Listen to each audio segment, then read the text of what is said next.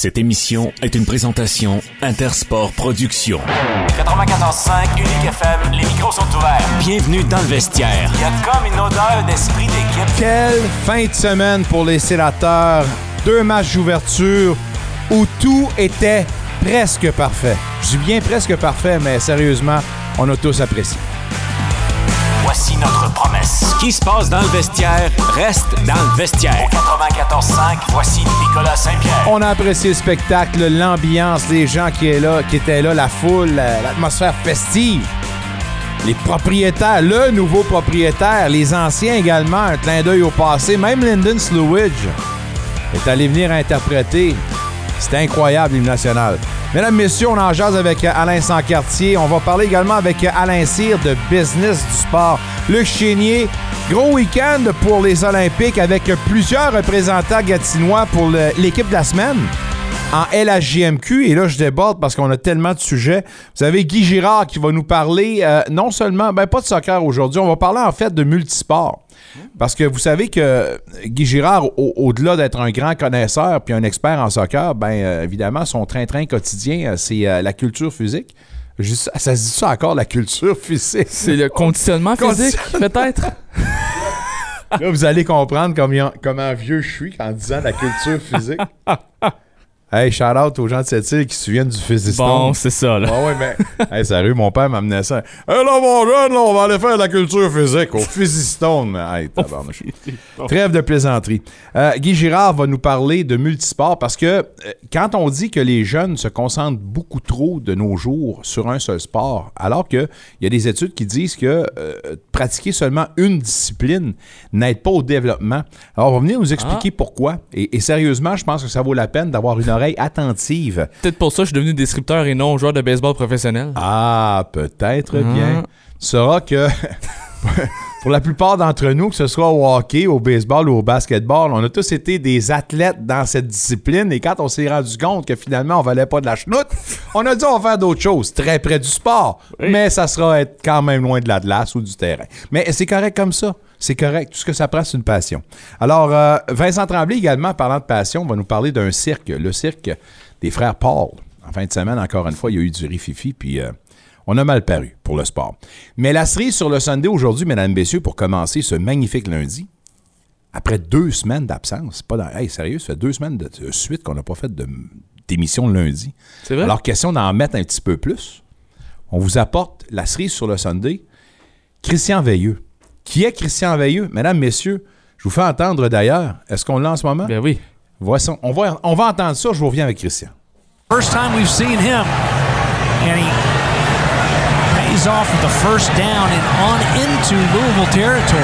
18 yards on the run. Vayer has the time.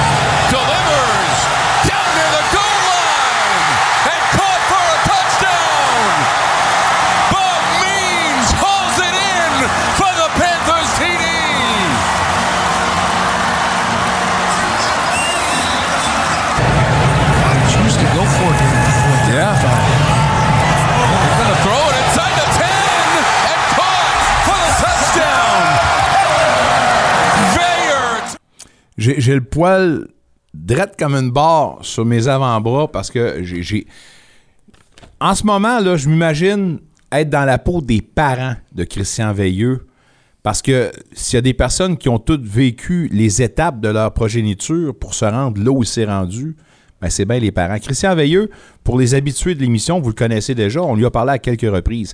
La dernière fois qu'on lui a parlé, c'est quand il a fait son transfert de Penn State et qu'il avait dit Je m'en vais avec une autre formation parce que euh, j'essaie de me donner le meilleur des chances d'être QB1 à un moment donné. Ça me revient, là. Oui. Alors, hier, en fait, samedi, avec les Panthers de Pitt, en tant que QB1, il a remporté son premier match contre une équipe du top 15 national, 14e Louisville à ce moment-là. Maintenant, il est descendu à 21e. Marque finale 38-21. Les deux attrapés, Bob Means, on parle d'un bucket pass. Par-dessus son épaule, lui il regarde par en avant, ça lui tombe des mains puis il court jusqu'à la terre promise. L'autre, Konata Mumfield. Des passes de 46 et de 31 verges. Il a terminé la soirée avec un pourcentage de passes en bas de 50% 48% Mais on va vous dire une affaire, les deux qui ont porté à ces touchés-là ont été magnifiques. En plus de ça, il a couru pour 11 verges, pas grand-chose, mais sa course de 11 verges l'a rendu son équipe à la ligne de 3 de l'autre côté qui a mené à un autre touché. On va vous dire une affaire, en se levant à matin, puis même hier, en mangeant ses Rice Krispies, Christian devait être en... Mon Dieu, vraiment... Son Rice Krispies était bon. Était bon. De bonne humeur. Ouais. Si je me trompe pas, là, Franco si je me trompe pas, on peut ajouter qu'il y, a- il y a eu 200 passes de toucher aussi. Yeah, pas de, 200 pas de toucher de verge, pardon. 200 Ce gars-là, c'est un gars d'ici, 200 verges. d'Orléans, mesdames, messieurs. Je parle à tous les jeunes qui nous écoutent en ce moment. C'est facile de s'écraser quand il y a des défis puis envoyer donc. Prenez une chance sur vous-même. Vous avez un rêve, vous voulez faire quelque chose dans la vie, vous avez un objectif. La pire, le pire ennemi, c'est vous-même. Parce que quand vous décidez de lâcher, il n'y a pas personne qui va vous aider.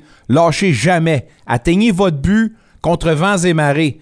Puis vous autres aussi, vous allez pouvoir dire mission accomplie. Il n'a pas terminé. Probablement qu'il veut se rendre en NFL. C'est sûr, il nous l'avait dit anyway. Mais c'est une méchante grosse étape. J'ai hâte de vous faire entendre l'entrevue qu'il nous a accordée. Très bel ambassadeur pour le sport, pour la région. Puis un gars qui se fait appeler pas Veilleux. Veilleux. Je vous invite à aller voir le Twitter. D'ailleurs, il y a un des journalistes qui dit Comment qu'on prononce ton nom, là? Veilleux. Non, non, Veilleux. Je veux euh, parler un petit peu des sénateurs avant de parler au coach. Je veux juste dire que c'était quasiment parfait. Il manquait un petit quelque chose. Bon, vas-y. Puis quand on dit encore une fois, puis là, là, je veux pas m'attarder trop trop. Mais dans l'élocution pour célébrer le millième de Claude Giroux, c'était Or, dans les entrevues, les gens qu'on a invités à commenter justement le Ah millième. oui, ok, ok. Non, non, écoute-moi bien, Ouais, là. Je, oui. Pierre Dorion était là. Thomas Chabot aussi était là. Ils ont fait des élocutions préenregistrées. Daniel Brière. Non, non, non, minute! Daniel Brière. Le seul qui a parlé en français, deux secondes, dire merci beaucoup. Daniel Brière. Ben, Thomas Chabot a dit merci, mon chum. Oh, euh, félicitations, mon chum, je pense. Ouais. Mais c'est. Je comprends ton point. Non, écoutez, je, vais m'en laisser là-dessus, là, parce que je veux pas ruminer, puis parce que c'était tellement beau en fin de semaine. Mais à un moment donné, quand quelqu'un quelque part dit qu'on on veut respecter la clientèle francophone, puis on veut faire quelque chose, je ne l'ai pas dit souvent. En fait, vous m'avez jamais entendu dire ça, là. Mais quand je l'ai entendu à l'intérieur, j'ai dit un gros tabarnak. non, non, mais. Je m'excuse, je ne leur dirai plus, là, puis je m'excuse sérieusement de l'avoir dit, là. Mais à un moment donné, va-tu quelqu'un qui va réveiller, là? Ça fait pas euh, trois, fait pas quatre ans qu'on vient de nous dire on va tout faire. Commencez donc par ça. Anyway, je reste là-dessus parce que sur le terrain, sur la glace, dans l'amphithéâtre, c'était magnifique. On s'est senti dans une atmosphère qu'on n'a pas eue. Ça fait des lunes. Je vais vous faire entendre dans quelques instants DJ Smith, mais avant, j'ouvre une parenthèse. Il y a des séries en ce moment dans les majeurs, on semble les oublier, mais les Rangers en ce moment ont joué Oh. un petit tour. Bah, moi, je les oublie. Hein. Moi, je, je suis honnête avec toi, je les regarde même plus.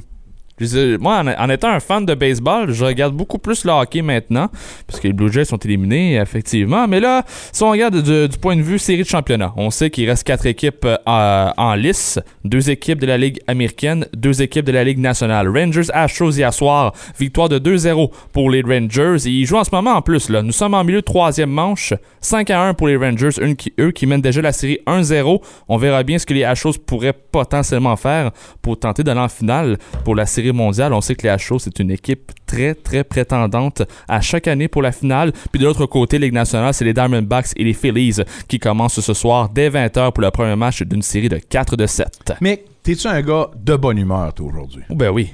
Mick, il y en a un. de bonne humeur. Il y en a un qui est en vraiment de bonne humeur, c'est DJ Smith. Puis DJ Smith, sérieusement, doit avoir très bien dormi après la Ah, performance sûr. de Là. deux en deux chez lui devant les partisans qui étaient nombreux.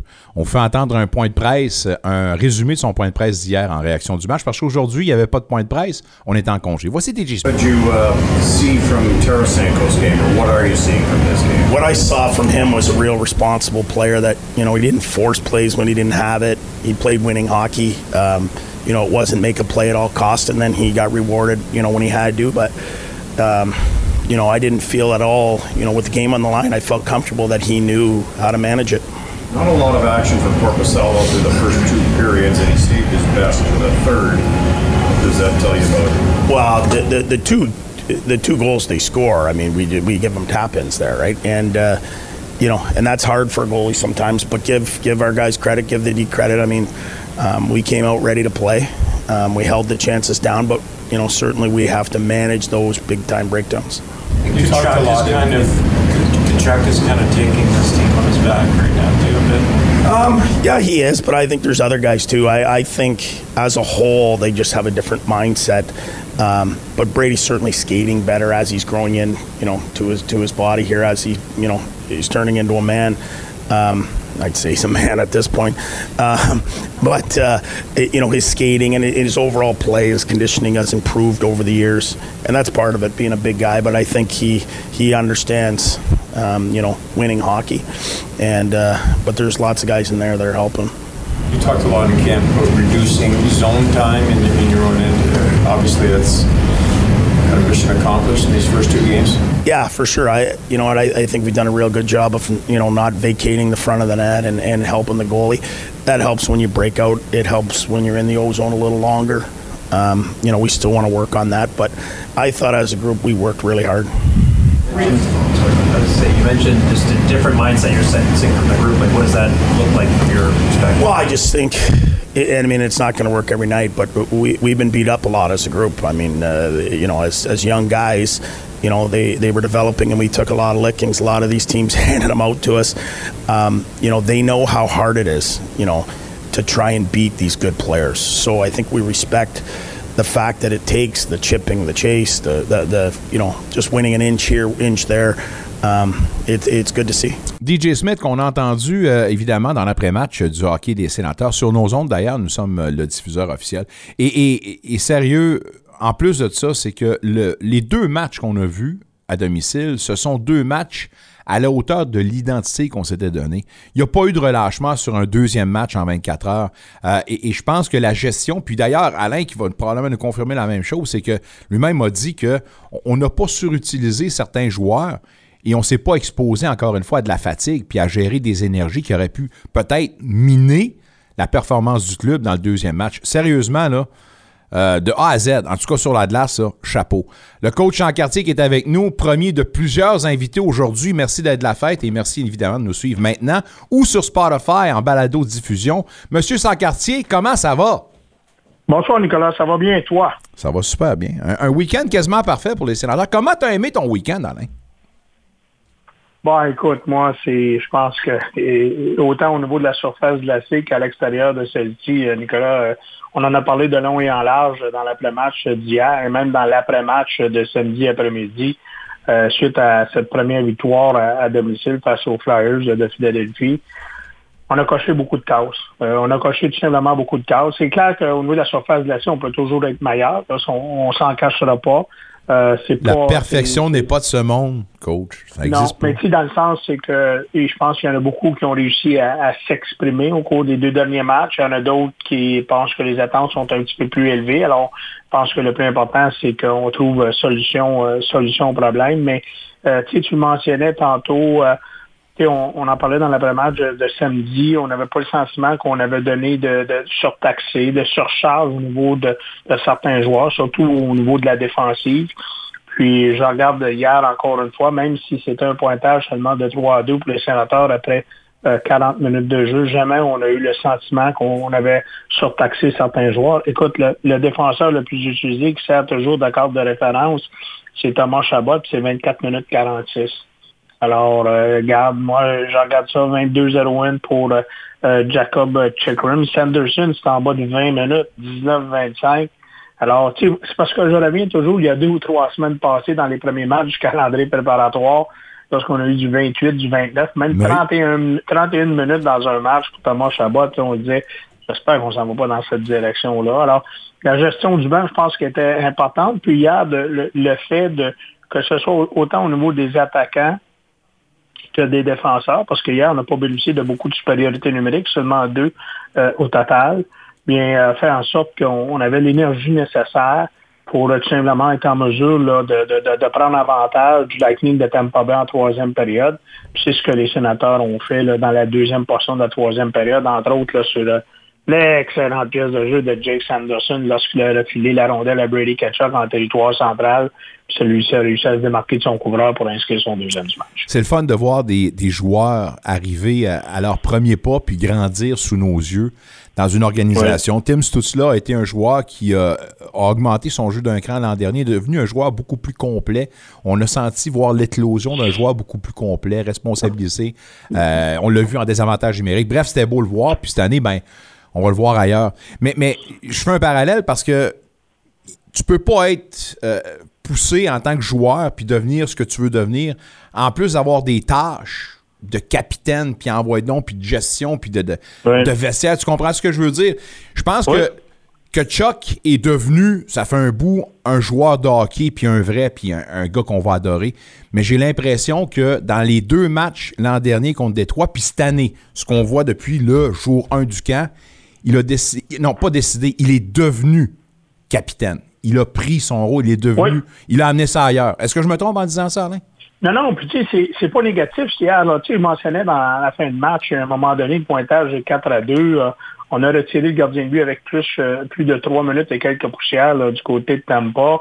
Puis là, il, a- il a été euh, Ouais, vraiment ouais. généreux de sa personne, de sa tentative d'alimenter Tom là.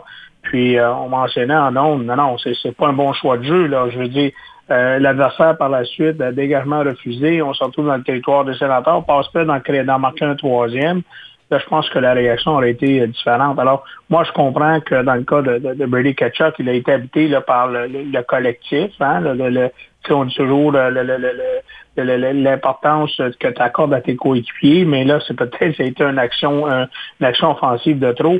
Mais tu tu regardes le match hier, Nicolas, je parle pas de, tirs qui ont raté la cible, mais je fais juste regarder, puis on n'a pas eu beaucoup d'avantages numériques hier. Mais la première unité offensive des sénateurs ont 19 des 38 tirs de la formation. Euh, Je regarde ça là, on a 8. Euh, Brady Kachuk en a 7. Claude Giroux en a 4. Puis là, je parle de cette situation-là, même si actuellement, je te dirais que dans le cas de, de, de, de Tim lui m'a laissé sur mon appétit là, au cours des deux premiers matchs.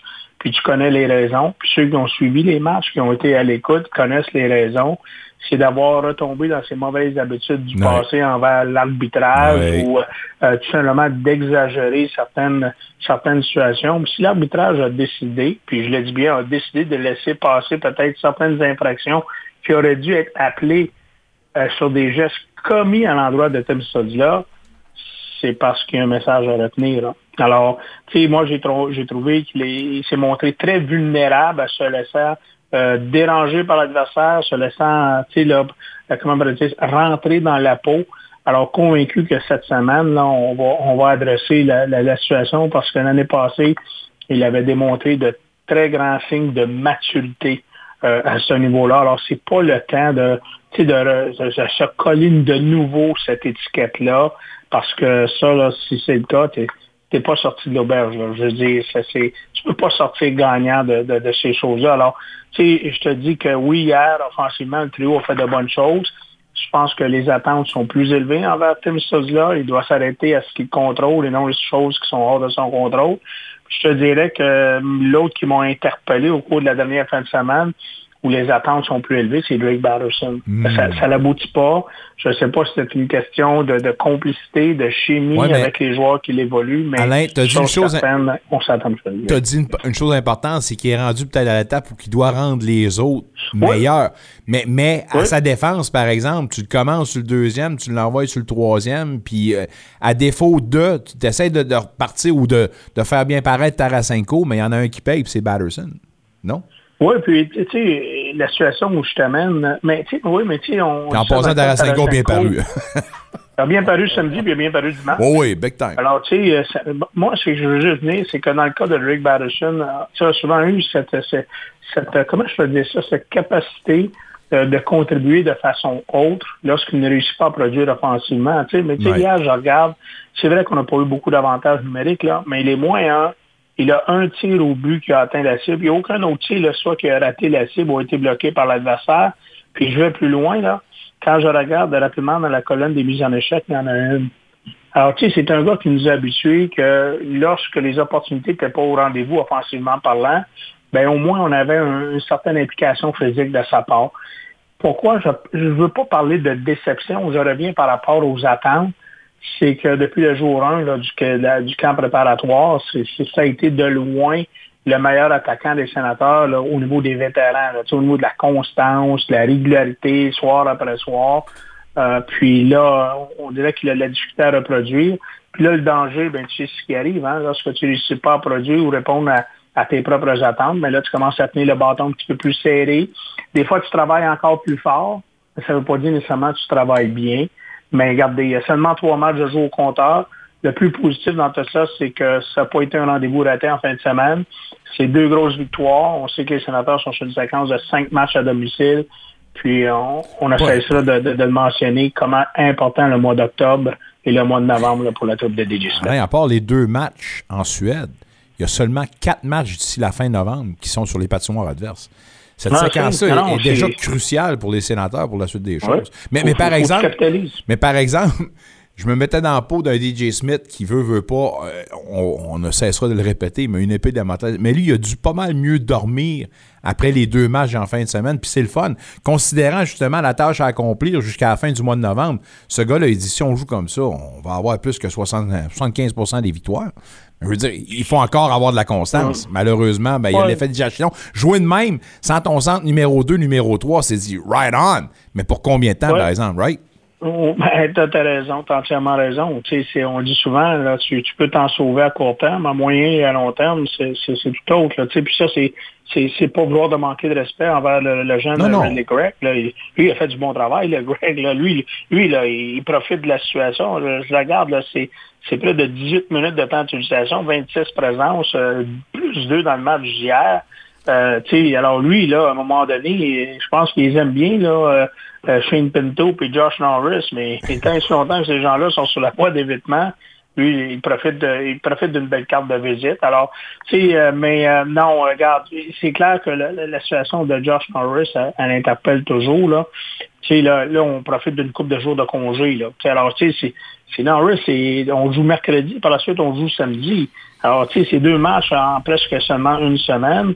Et si dans le cas de Norris, on n'a pas de signal positif là, ben euh, écoute, là, je pense que peut-être la, la liste de blessures à long terme elle sera inévitable dans son cas parce que pendant ce temps-là, on se prive d'un Shane Pinto.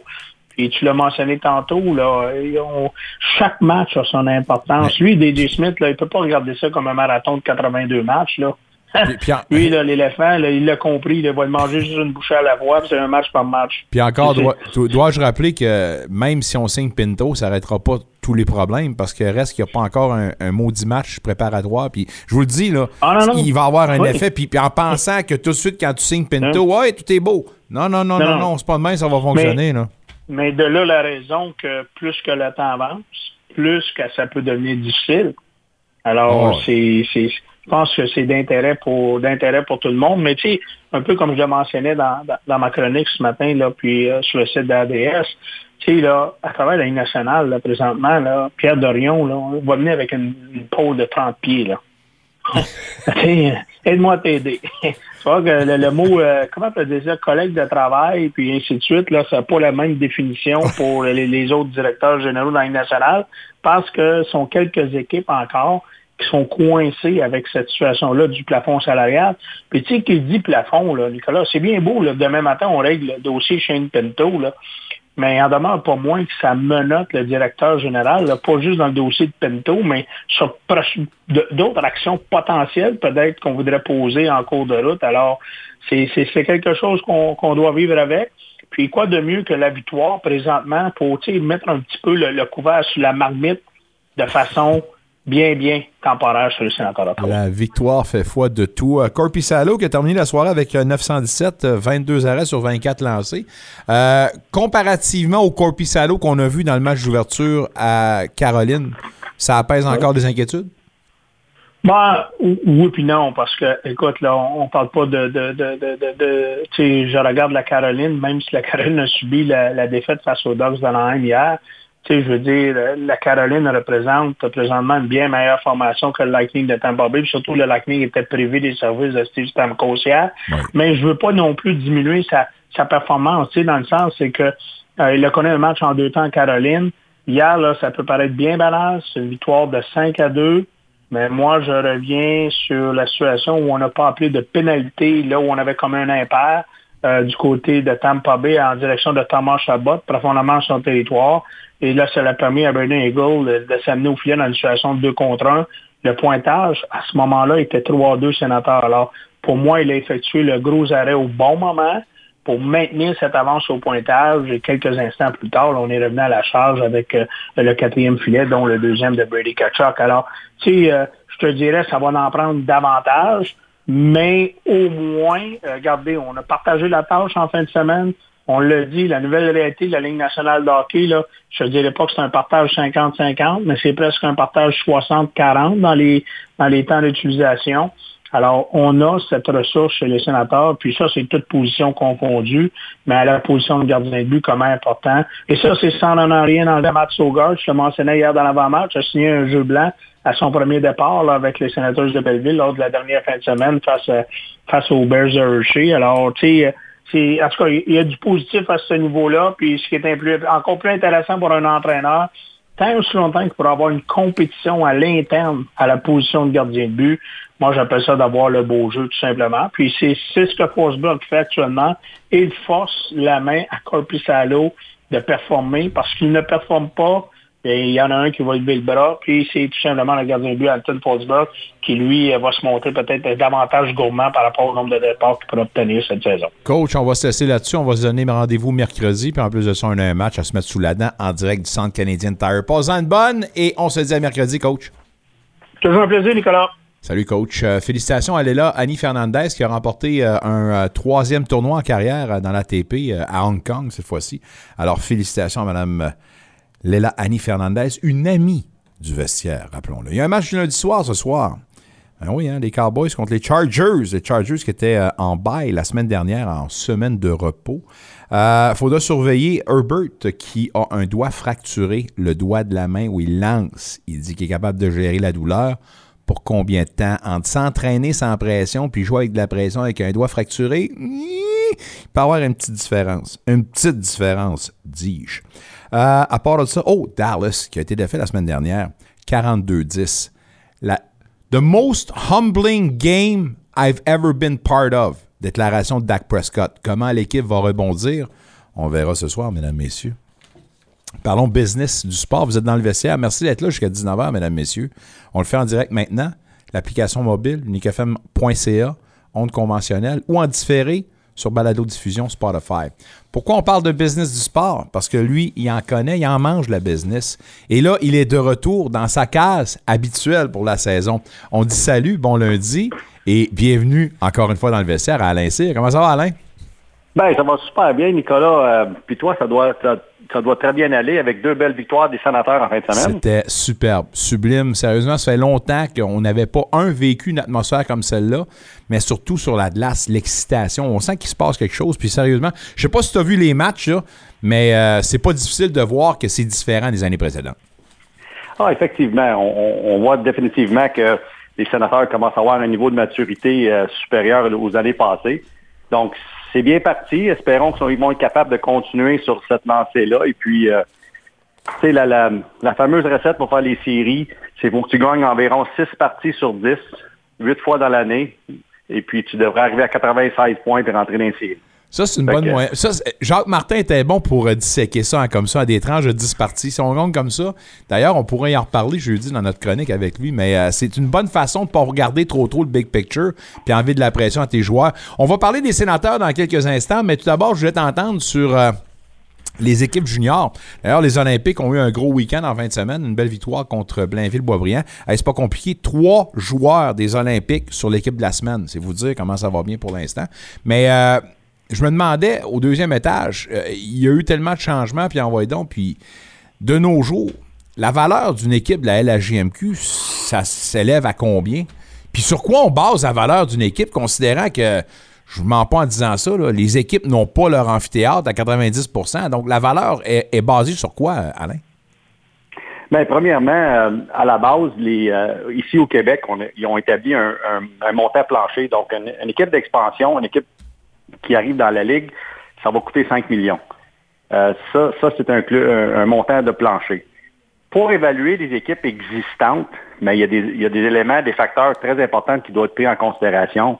Numéro un, la rentabilité du club, s'il y en a, parce que Dieu sait que 50 de- des clubs au Québec ne, ne font pas leurs frais. Là, tu dis 50% des clubs au Québec. T'élimines les clubs des maritimes? Ben, au Québec, aux maritimes. Mais non, mais les maritimes, euh, je te dirais que quatre équipes sûres sur six sont rentables. Euh, un doit être à peu près kiff-kiff, puis l'autre, il doit être euh, négatif année après année. L'élément numéro deux, quand tu évalues un club, s'il y a un manque à gagner aux états financiers, ou ce que les équipes ne sont pas capables de se rentabiliser, il faut que tu regardes l'infrastructure, puis il faut que tu regardes le territoire dans lequel tu vas évoluer. Exemple, si les Olympiques de Gatineau continuaient à Gartin, ça a été très difficile pour cette équipe-là de survivre à long terme. Le territoire Gatineau ici, c'est un territoire extraordinaire, c'est un territoire vaste, euh, beaucoup d'entreprises, beaucoup de capacité de générer du revenu, euh, beaucoup d'avenues euh, pour, pour essayer d'aller chercher des fonds, de la nouvelle argent. Mais si tu le compares, exemple, avec, avec le Drakkar de Bécomo, où c'est une petite ville, euh, il n'y a pas beaucoup de, de, de, de- possibilités d'expansion dans le domaine corporatif. C'est plus, c'est beaucoup plus difficile pour eux autres. Donc, si, si on est, si l'infrastructure est capable de supporter euh, 3 4 000 spectateurs, si l'infrastructure est capable d'avoir des loges corporatives qui vont t'aider à payer tes, tes, tes coûts fixes, euh, si la ville dans laquelle tu évolues, euh, c'est une grande ville, une, une ville où ce que le, nouvel acheteur ou l'ach- l'acheteur potentiel va pouvoir voir qu'il y a une opportunité euh, de, faire grandir son revenu avec des idées de marketing différentes, ça va augmenter la valeur. Sans ça, les valeurs vont rester au plancher. Mais ça fait bien des si. Donc, on, on se base sur des approximations pour penser qu'à un moment donné, on va se rendre à un certain plateau. Mais dans les faits, je veux dire, une équipe a, a risque pour un certain temps d'avoir une valeur qui demeure la même sans avoir de retour sur son investissement. Est-ce que je, je fais du sens dans ce que je viens de dire là? ou? Ben oui, puis non, parce que tu sais, à la base, à la, à la base, exemple, que les Canadiens de Montréal, quand ils ont acheté, quand Jeff Molson, euh, la, famille là- Molson a acheté les Canadiens de Montréal, ils ont payé 550 millions. OK? Ouais, Puis là- aujourd'hui, les Canadiens, les Canadiens de Montréal, ils valent combien? Oui, ça, on est rendu à 1,5 environ, là, mais là, on parle d'un club de la Ligue nationale de hockey. Moi, je veux dire, mon investissement que j'ai dans un club de la LHJMQ, il n'est pas basé sur, un, un building, des infrastructures, puis tout ce qui vient autour de ça. Dire, Monsieur Endlauer, non. qui a acheté Sénateur, il a acheté, je pense, euh, c'est 75 acres de terrain en plus autour du terrain, autour du terrain vacant de Monsieur euh, de, de- de- Oui. du Centre Canadien Tire. là. Oui, non, non, je comprends, je comprends tout ça. Mais à la base, il y, a des, il y a des paramètres que tu peux utiliser pour comparer le junior à la Ligue nationale, mais à plus petite échelle. Exemple, en 2004, quand je suis arrivé dans la, dans la Ligue junior majeure du Québec, les équipes valaient, les coûts d'entrée valaient environ 2 millions. En 2023, ça en vaut 5. Fait que en, en 20 ans à peu près, la valeur, elle a, elle a plus que doublé. Hmm. On, on- on s'entend? Ouais. Donc, mon point, c'est c'est quand M. Melnick a acheté les sénateurs pour 200 quelques millions, X nombre d'années passées, mais aujourd'hui, il a quadruplé, quadruplé son investissement, ou la famille a quadruplé leur investissement. Ouais. Fait que à, à la base, il y a la rentabilité du- des opérations de l'équipe euh, basée sur, sur les ventes de billets, les ventes de loges, la publicité année après année pendant que l'équipe joue. Mais il y a aussi l'appréciation de la valeur de la franchise qui peut être très signi- significative. Fait que il y a- c'est un, un- il y a un double volet à évaluer quand tu veux embarquer là-dedans. C'est c'est simple comme ça. Mais le troisième point que je pourrais apporter, souvent, quand les gens y investissent dans des équipes sportives de même, c'est pas nécessairement pour la rentabilité. Ils veulent s'assurer que le club leur coûte pas plus d'argent que que- qu'ils ont mis dedans à- à- au casse départ, puis qu'à la sortie euh, de leur personne dans l'équipe, s'ils vendent l'équipe dans 20 ans, 15 ans, 10 ans, qu'ils soient capables d'au moins récupérer l'investissement initial plus un montant X. Fait que c'est le même que, que les gens y pensent. quand ça arrive aux équipes de même. Donc, un investissement comme celui-là, puis euh, m'a m'a dit, regarde, on va prendre un groupe comme ça. La personne qui s'amène dans le groupe va dire c'est à long terme. Donc, un peu comme on fait un placement à la banque, on va dire on va avoir un retour X, puis on espère que ce sera évidemment les chiffres corrects. Right? C'est ça, c'est ça. Puis on fait ça par passion. quand- ben, c'est de la passion, mais tu sais, si, si on, on regarde les Olympiques de Gatineau aujourd'hui, ou, ou- on va le regarder, on, on va parler de dans mon temps. Je pense que les, Olympi- les Olympiques dans mon temps, de 2004 à 2019, l'appréciation de la valeur de la franchise est partie de 2 millions à 5 millions. Ouais. Juste dans, le- dans les deux dernières années, les Olympiques, sont, ils ont probablement, puis ça c'est mon, euh, mon opinion personnelle, ils ont probablement parti de 5 millions de valeur de base à 8 millions minimum. Hein? Si je, si je compare, si je compare, exemple, les voltigeurs de Drummondville, depuis que je suis arrivé dans la Ligue en 2004, c'est sûr que le plancher de 5 millions existe pour eux aussi. Si jamais il y a une nouvelle franchise euh, qui embarque, donc les valeurs des franchises, au minimum, c'est 5 millions. Je pense pas qu'ils ont pris beaucoup plus de valeur depuis. Tu me suis? Ouais, ouais, Pourquoi? ouais. Parce que parce qu'il n'y a rien qui a changé. Il n'y a rien qui a changé dans, dans leur façon de, de générer du revenu. Ils ont encore la même infrastructure. Euh, une année, ils vont vendre plus de billets basés sur la qualité du club. Mais l'infrastructure, elle est semblable à ce qu'elle était 20 ans passés. C'est sûr qu'il y a un nouveau cadran, il y a une nouvelle possibilité de vendre la pub. Mais à la base, c'est pas mal kiff-kiff. Hmm. Intéressant. Et la ça. dernière chose, et la dernière chose que les gens prennent en considération quand ils achètent un, un club, que ce soit junior euh, québécois ou Ontario ou l'Ouest, c'est la la qualité de l'équipe que tu achètes basée sur l'histoire, basée sur l'historique. Le- Comme les Olympiques de Gatineau avec leurs sept championnats ont une plus grande valeur, exemple, qu'équipe X qui a jamais gagné, qui a pas beaucoup d'histoire, qui a, qui a jamais laissé sa marque encore dans la ligue où il joue. Ça, a, ça a un autre euh, impact sur les valeurs des clubs. Alain, c'est hyper intéressant, mais on, on va manquer de temps pour l'autre sujet. Fait que si tu le permets. Comme de l'habitude. Comme de l'habitude. mais si tu le permets, par exemple, le deuxième sujet, on le garde pour la semaine prochaine, ça Atlas. Parce que ça aussi, je pense ça va prendre le bloc au complet. Mais euh, sérieusement, pour la valeur des clubs juniors, là, on vient faire, on vient d'avoir un cours 101, puis je pense que tout le monde vient de passer leur cours. Hey, merci beaucoup, Alain. Je suis sûr de passer une maudite belle semaine à part de ça. Puis euh, ton Canadien est dans la mm-mm avec euh, Dak qui est blessé pour le reste de la saison. Tu dois l'avoir euh, de travers, celle-là. Hein? Ben, c'est- je, je trouve ça de valeur. Je trouve ça de valeur pour l'équipe. Tu sais, Il y a 22 ans. Il va probablement manquer la saison au complet. Probablement. Puis, tu sais- même, même si, si les gens savent que les Canadiens ne feront pas les séries cette année, mais je je trouve qu'il y avait, ils ont un club jeune, excitant à regarder, en plein, en plein, en plein développement. C'est, je trouve ça juste plate qu'ils vont, être- ils vont, ils vont perdre un morceau comme Kirby Dak parce que avoir, avoir deux bons trios, c'est important dans un club de hockey. Fait que, euh, Définitif. non, c'est plate. C'est, vraiment plate. Monsieur Alain Donc, euh, on te souhaite. de- oui. Oui, t'allais dire donc, oui, je vais te laisser finir. Donc, euh, je, donc, je te laisse finir notre bloc de même. Et puis, euh, j'avais une question avant qu'on se quitte, si, Ah si tu me permets. C'est que les, les sénateurs, quand ils jouent deux matchs en deux soirs Oui. ici à Ottawa, est-ce que tu as des faveurs au dry cleaning pour faire nettoyer ton sou avant, avant le deuxième match? C'est ça la question que j'ai. J'en ai deux. Au dry cleaning dans sa Au chemise. dry cleaning. Salut! Bonsoir! Je t'en reparle. Alain Cyr, mesdames, Ok. messieurs, tous les lundis maintenant, à 17h55, quelque chose comme ça. Semaine prochaine, un autre sujet. Vous allez voir, pas piquer des verres. On est dans la célébration du sport. La meilleure émission sportive francophone avec la plus grande et meilleure équipe de collaborateurs sportifs. C'est nous autres. In the vestiaire. Au retour, on a Christian Veilleux qui va nous parler de son premier match en NCAA. QB1 avec les Panthers de Pitt. Mais tout d'abord, la voix officielle des Olympiques, Monsieur Luc Chénier.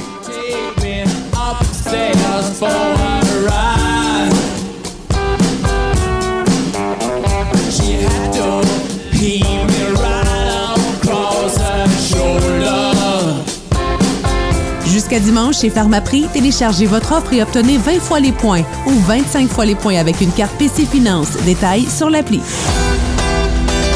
Vous aimeriez participer concrètement au développement d'Unique FM, votre radio communautaire? Si oui, on vous invite à soumettre votre candidature pour un des quatre postes qui seront à combler au sein du conseil d'administration de la radio lors de l'assemblée annuelle du 22 novembre prochain. La période de mise en candidature est ouverte du 1er au 31 octobre. Pour soumettre votre candidature, faites parvenir un courriel à l'adresse dg.uniquefm.ca ou plus tard le mardi 31 octobre à 18h. Indiquez pourquoi le poste vous intéresse et n'oubliez pas d'inclure vos coordonnées. Les personnes qui ne sont pas membres d'Unique FM peuvent quand même poser leur candidature à condition de s'engager à devenir membre dans les 10 jours suivant leur élection. Si Unique FM vous tient à cœur, venez construire son avenir. Téléchargez l'application mobile Unique FM et écoutez les matins uniques. Votre dose quotidienne de divertissement et d'information commence ici.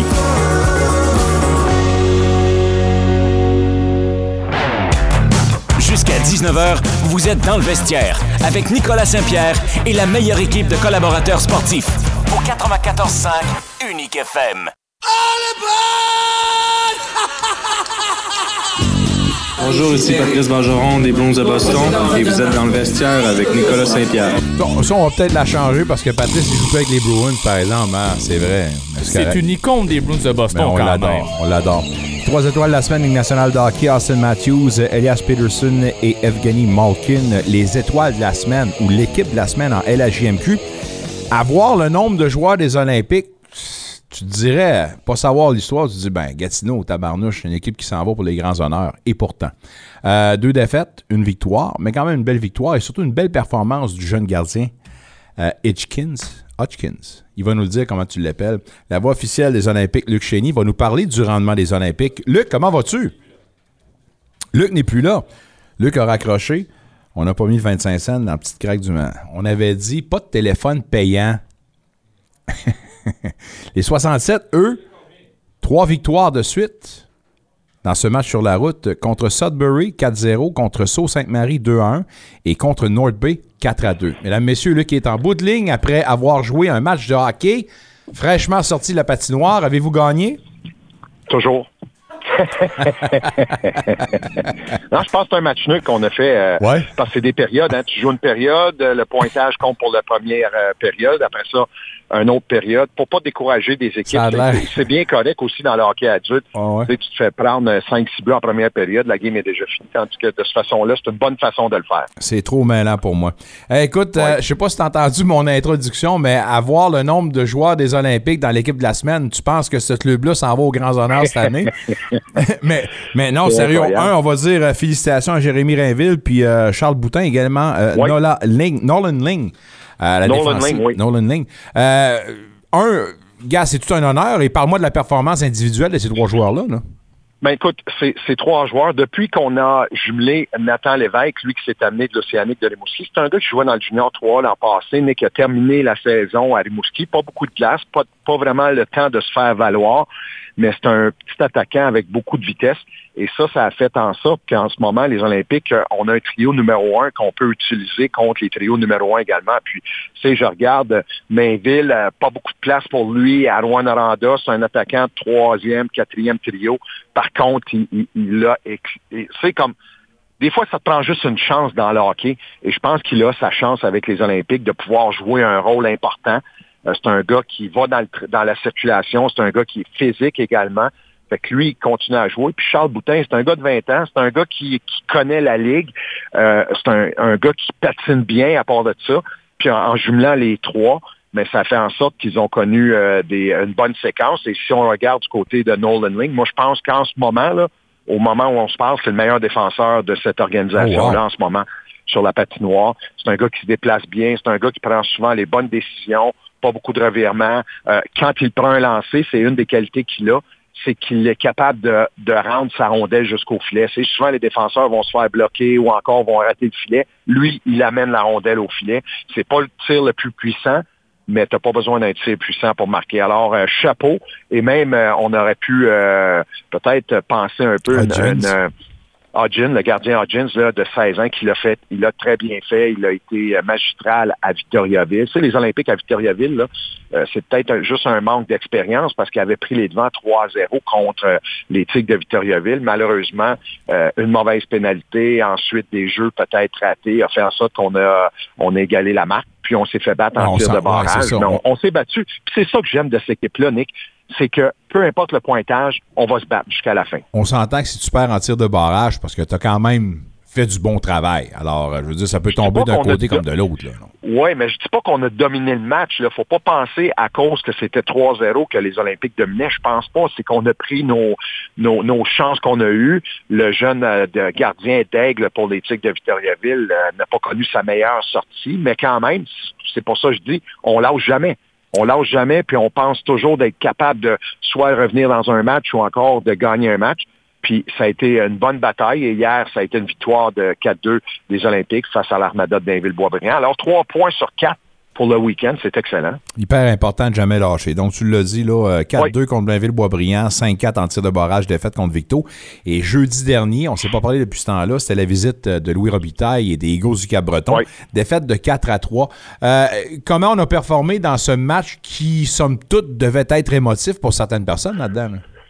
Ben, euh, le match émotif pour le, le- moi, je pense une des seules personnes qui était émotive dans ça, c'était Louis, parce qu'il y a pas d'autre. Il y avait deux joueurs de l'autre côté. Euh, un joueur que, que Louis a laissé dans les gradins une bonne partie de la, de la fin de la saison, Joey Vitrano, puis après ça, il y avait Vincent Maisonneuve. Fait que c'est pas comme si Louis revenait, puis il y avait euh, 8, 9, 10 joueurs de son ancienne formation qui étaient là, parce que là, l'émotion pour les Olympiques, en ce moment, l'émotion, euh, oui, euh, pour Louis Robitaille, mais les Olympiques, c'est de gagner des matchs, que ce soit le Cap-Breton, que ce soit demain, les cataractes, euh, mercredi, les cataractes de Shawinigan. faut gagner des matchs, faut sortir de ce 18e rang et euh, essayer de monter dans le classement. Pourquoi Hodgins, à l'âge de 16 ans, à l'âge, à l'âge avancé de 16 ans, et là je suis euh, sarcastique en disant ça, est, est si dominant? Parce qu'on peut parler quand même d'une performance dominante du jeune en ce moment à ses cinq, Oui, derniers- oui. à ses cinq premiers départs. là. Oui, il a été bon. Deux victoires déjà euh, pour euh, Hodgin. Écoute, je vais te dire, comme euh, Yannick Saint-Denis, mon analyste à mes matchs, il est pas chic, mais il fait le travail. Ouais, ouais. C'est c'est quand même drôle. C'est un gardien qui est pas un gardien de position, un peu comme on l'a vu l'an passé avec Francesco Lapena. Sais, Lapena, c'est un gars qui, qui bougeait beaucoup dans son filet, euh, était capable d'aller chercher des retours et tout ça. C'est pas un, un gardien euh, du côté d'Hodgin, c'est pas un gardien de, de position. Euh, Pelletier, c'est un gardien de position, lui. C'est un, un grand bonhomme également, 17 ans seulement. Mais lui, Hodgins, c'est qu'il va, il va se battre pour gagner toujours la, la rondelle. Mais en ce moment, je pense qu'on n'a pas de gardien numéro un en tant que tel. Mais à le voir aller à 16 ans, est-ce que tu es tenté, si tu es le coach, de dire, ben, go for it, puis on. C'est le premier qui se pète les dents ou quoi? Comment qu'on gère ça? Ben moi, je pense que je pense que euh, Benoît Desrosiers, ce qu'il va devoir faire, euh, ça va être de gérer justement ces deux gardiens, parce que tu veux pas non plus donner euh, 5-6 départs à un gardien, puis là, après ça, l'autre entre dans le filet, peut-être un peu moins Ouais. confiant.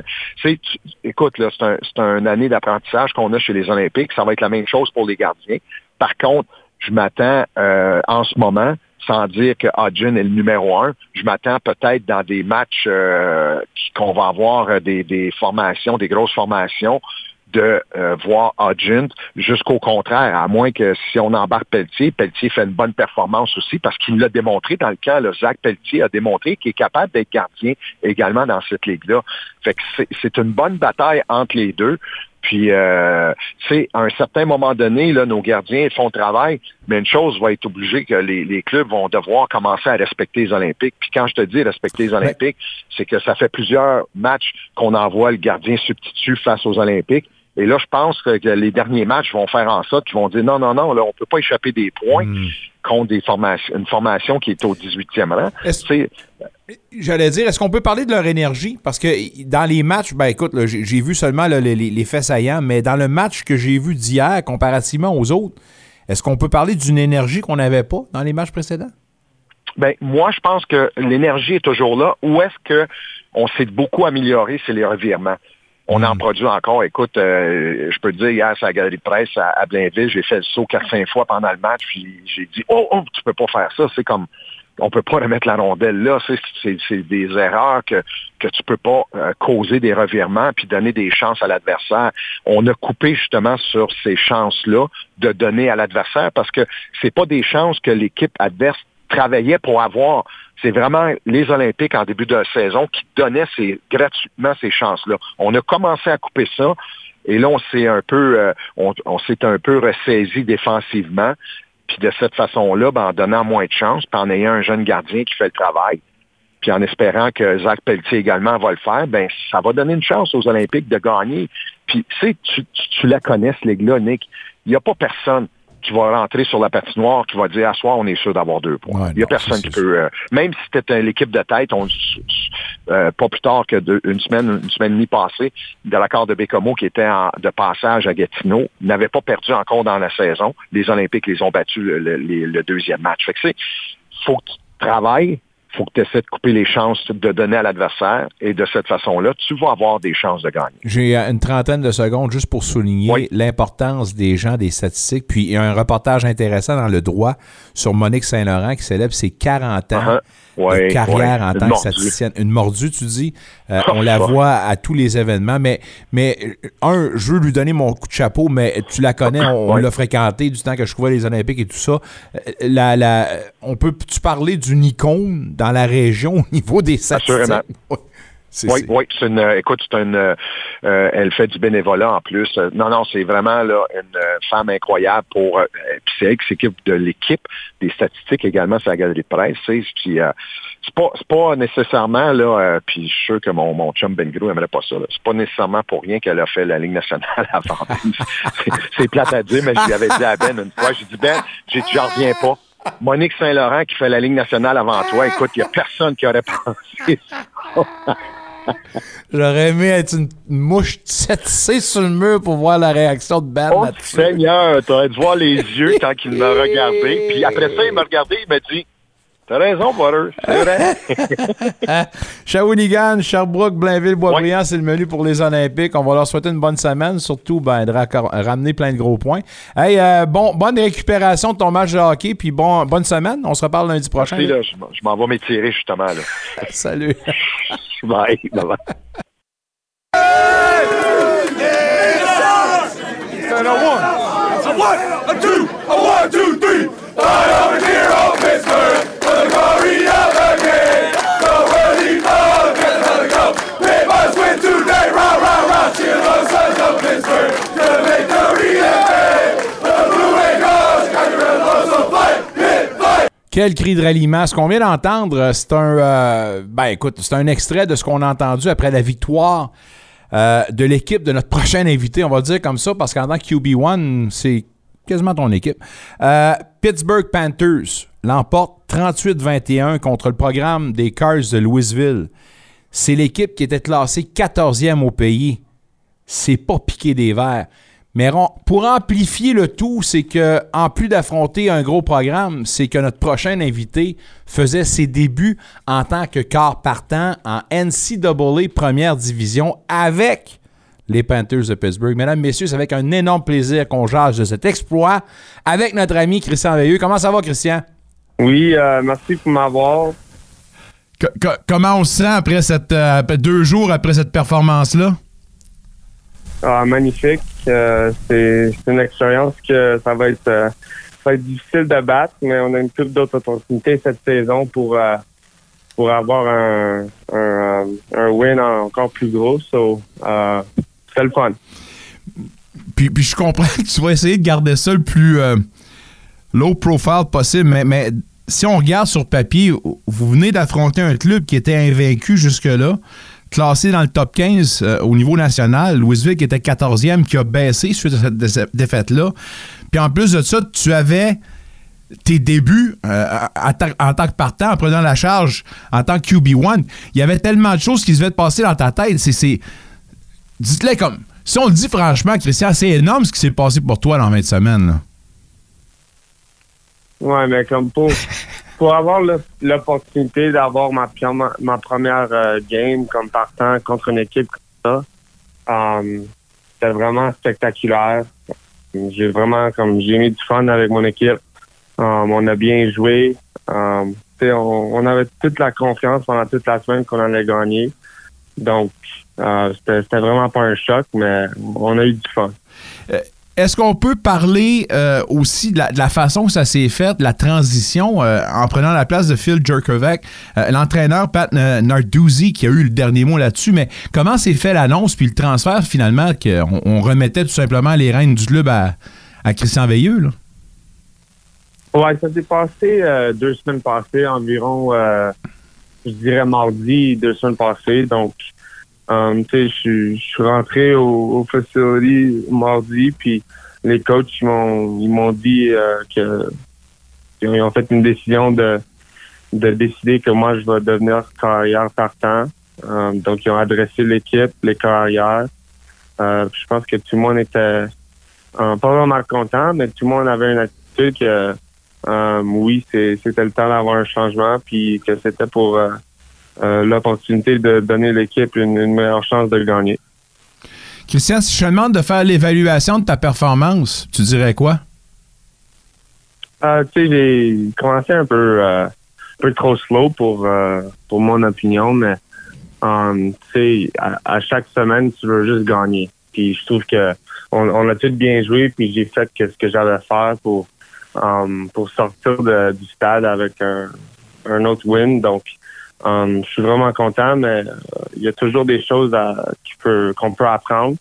Euh, donc, je vais essayer de, de jouer une meilleure partie euh, cette semaine qui s'en vient. Tes cinq premières tentatives ont été bloquées ou ratées. Par la suite, à la sixième, tu t'en vas rejoindre Bob Means, 46 verges pour un bucket pass qui a fait le tour et qui continue à faire le tour des médias sociaux.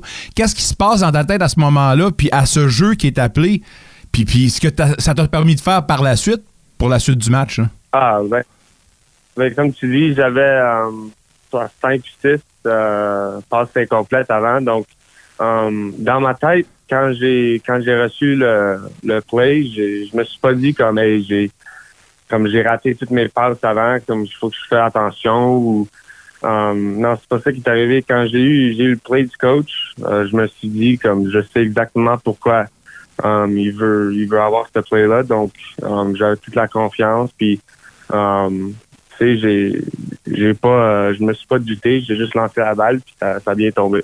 Dans ton point de presse d'après-rencontre, tu as parlé un peu d'un- d'une confusion qui avait été créée pour un jeu qui a été appelé, ce qui a mené à ta course de 11 verges qui, vous a mené à la ligne des buts pour Louisville, sans suivi justement un, autre touché pour vous autres.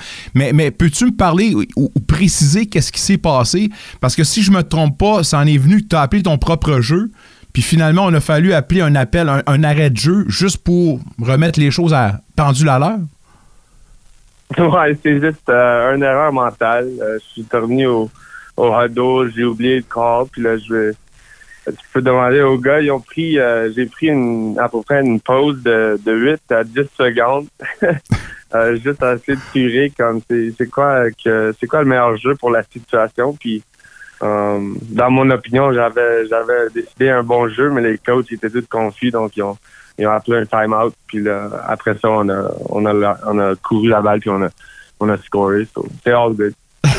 All good. Euh, la passe à Mumfield, laquelle des deux, la passe à Mumfield ou la passe à Means, qui est la plus satisfaisante pour toi? Euh, pour moi, c'est la passe à, à Mumfield. Parce que ça a vraiment, ça a vraiment mis un, un point d'exclamation sur notre game et sur notre victoire. Euh, le premier touché, c'était vraiment euh, excellent, magnifique, mais c'était au début de la game. Donc, euh, à la fin de la game, avoir l'opportunité de vraiment, vraiment comme seal the deal, comme qu'on dit, ça, ça fait du bien. En ondes avec Christian Veilleux des Panthers de Pitt. Vous êtes dans le vestiaire jusqu'à 19h au 94.5 Unique FM. Peux-tu nous parler également, pas de l'honneur que tu as donné, mais à, ton ancienne formation, euh, les Nittany Lions, tu as dit que euh, dans le dernier jeu, si je me trompe pas, qui a mené à cette passée à Mumfield, il y avait un cover zero que Louisville, euh, pratiquait. Puis tu as dit que dans ton apprentissage avec les Nittany Lions, ça t'a permis de bien gérer cette situation-là, n'est-ce pas? Oui, c'est sûr. Comme j'ai passé deux ans là-bas, puis euh, ça a toujours été quelque chose que à chaque jour on pratiquait, puis on faisait sûr que même si la défense, il, il apporte plus de gars que tu peux bloquer, tu dois rester calme, puis tu dois quand même avoir confiance en ton receveur. Puis um, j'ai trouvé que dans cette situation-là, il y avait beaucoup qui, qui joué de Penn State, mais aussi mes coachs ici à Pitt qui m'ont aidé à comprendre notre propre plan, puis um, qu'est-ce que notre O-line y avait à faire. Puis on a vraiment, on a juste, on a fait un, un bon jeu pour, euh, pour la défense qu'ils nous ont donné. Puisque vous parlez de la O-line, parlons-en. Puis à moins de me tromper, il y avait plusieurs nouveaux éléments cette semaine également sur la O-line, considérant qu'on dit souvent que c'est les meilleurs amis du corps arrière. Comment la chimie se passe bien avec eux et comment ça a été facile ou peut-être un petit peu plus laborieux avec les nouveaux venus sur la O-line? Ben, c'est pas la meilleure situation. On a beaucoup de gars qui, euh, euh, qui sont qui sont mal puis qui jouent pas. Donc il y a beaucoup de, de gars qui sont jeunes qui doivent euh, euh, step up to the plate, comme on dit. Comme puis j'ai trouvé qu'ils ont, ils ont vraiment bien joué. Puis juste leur donner la confiance qu'ils peuvent jouer au, au niveau qu'ils savent qu'ils peuvent. euh, je pense que ça leur, ça leur a vraiment aidé. Puis moi, être euh, en arrière, comme juste lancer la balle le plus vite que je pouvais, euh, faire sûr que je ne donne pas un- une opportunité pour la, la ligne défensive de Louisville de, de me rejoindre. Je pense que ça, ça a vraiment aidé à, à augmenter la confiance à O-line. Peux-tu nous dire un peu ce que ce qu'a été la, la je sais pas, en, en gros, la discussion que tu as eue avec euh, Pat Narduzzi après la rencontre? Est-ce que tu lui as parlé? Est-ce qu'il t'a dit quelque chose de spécial? Euh, juste qu'il était vraiment fier, vraiment content. Euh, il avait toute la confiance en moi, donc euh, ça a tout bien joué. Euh, Peux-tu nous parler de l'histoire du vase bleu? Apparemment qu'il y a maintenant un vase bleu qui est installé dans votre vestiaire, euh, qui sert un peu de, motivation additionnelle. Il y en a qui disent que c'est basé sur un livre qui date de 1921 de Go Getter. Il y en a d'autres qui disent que c'est d'autres choses. Peux-tu nous préciser ça un peu, puis ce que ça fait pour votre équipe? Ouais, oui, il y a un livre, euh, je suis pas mal sûr qu'il y a un livre euh, qui, qui explique une bonne histoire à propos du vase. Puis nous, on a toujours une vidéo au début de la saison qu'on regarde à peu près 15 minutes du, euh, de quelqu'un qui nous conte l'histoire. Euh, mais vraiment, l'idée du vase, c'est que n'importe quoi que tu dois faire pour accomplir une, euh, soit gagner une game ou faire ta job au, meilleur niveau que tu peux, c'est ça le but. N'importe quoi que tu dois faire, tu vas le faire parce que c'est ça qui est demandé, c'est ça le, le standard. Euh, vous avez deux matchs hyper importants dans les deux prochaines semaines. Euh, As-tu encerclé euh, dans deux semaines votre affrontement contre Notre-Dame? Ah ben, ça c'est dans deux semaines. Donc en ce moment, on est, on est concentré sur Wake Forest. Donc je vais bon. Je vais m'en dans une semaine. Le challenge de Wake Forest, c'est quoi? Puis considérant que c'est un club qui quand même à votre portée, sans vouloir leur manquer de respect, c'est quand même un club de bas de classement. Euh, ça représente quoi comme challenge pour vous autres? Ben, c'est sûr que nous, um, on a du respect pour notre équipe. Um, c'est sûr qu'on on sait qu'on peut gagner, donc c'est ça le but. Euh, je pense que nous, pour notre équipe, c'est juste qu'on doit on doit juste euh, je veux dire construire sur le momentum qu'on a qu'on a créé. Donc um, je pense que si on joue une bonne game, on peut on peut vraiment avoir un bon setup pour euh, la semaine prochaine. Avant de te laisser, c'est la question que, que- que- qui me tentait le plus de te poser, euh, que, je, que je voulais le plus te poser, c'est que la dernière fois qu'on s'est parlé, tu avais décidé de prendre un bet sur toi-même, de quitter Penn State, puis t'en aller dans un autre programme en pensant que tu allais avoir ta meilleure chance. Maintenant, 48 heures après ça, que tu as atteint ce but-là, comment ça, c'est gratifiant pour toi d'avoir pris ce, ce bet-là sur toi-même? Non, ben c'est sûr. euh, comme, comme, comme je t'avais dit, je voulais juste avoir l'opportunité de, de démontrer au monde euh, qu'est-ce que je pouvais faire. Puis je pense que euh, j'ai pas entièrement euh, accompli qu'est-ce que je voulais faire, mais je pense que j'ai pris un, un pas en avant. Donc ça, c'est toujours bon. Au moment où on se parle, tout le monde connaît Christian Veilleux. Je te souhaite la meilleure des chances pour la suite des choses, Christian. Merci beaucoup d'avoir accepté notre invitation et on se dit à très prochainement. Ben, merci beaucoup. Merci à lui. Merci à vous d'être là. C'est le fun puis c'est un privilège, évidemment. On fait de la radio. En ces jours sombres de notre médium, on va dire une affaire d'être toujours en onde. C'est un exploit. Hey, lâchez pas, guys. et Girls. Après la pause, deux gros invités. Vincent Tremblay va nous parler du site Logan Paul. Mais tout d'abord, on va parler de multisport avec notre ami Guy Girard. Merci d'être là. Bon lundi. Bienvenue et de vestiaire.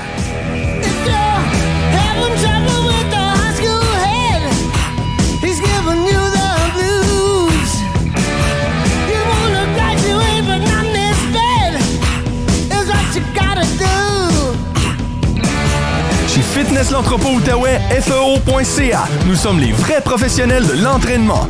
Nous sommes déménagés en ligne, magasinés dans le confort de votre foyer pour tous vos besoins en fitness. Visitez notre toute nouvelle plateforme web au FEO.ca et trouvez tout ce dont vous avez besoin pour atteindre vos objectifs santé. Achetez local chez FEO.ca et obtenez la livraison locale gratuite pour tout achat de 100 ou plus avant taxe. FEO.ca, l'endroit pour tous vos besoins en fitness. L'Ontario investit plus que jamais dans la réussite des élèves. Nous embauchons des milliers de nouveaux éducateurs pour travailler ici en Ontario aux côtés d'enseignants qui sont parmi les mieux payés au Canada. Nous investissons dans de nouveaux soutiens en lecture et en mathématiques et nous dépensons des milliards pour rénover et construire des écoles ultramodernes. Les élèves sont de retour en classe avec leurs amis comme il se doit pour apprendre maintenant les compétences nécessaires au métier de demain. Pour en savoir plus, visitez ontario.ca baroblique investir dans les élèves, payé par le gouvernement de l'Ontario. Jusqu'à 19h, vous êtes dans le vestiaire avec Nicolas Saint-Pierre et la meilleure équipe de collaborateurs sportifs. Au 94.5 Unique FM.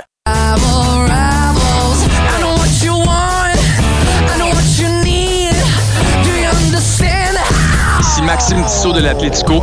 Vous écoutez Dans le vestiaire avec Nicolas Saint-Pierre. Kirby Doc.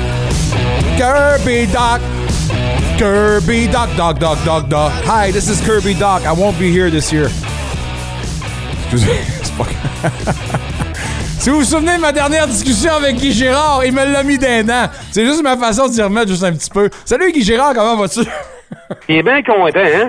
Non, il est non, bien content. Je peux pas me réjouir. Je peux pas me réjouir d'un joueur ou d'un athlète qui se blesse. Mais ça revient souvent sur le nez quand tu craches les airs, hein, Guy?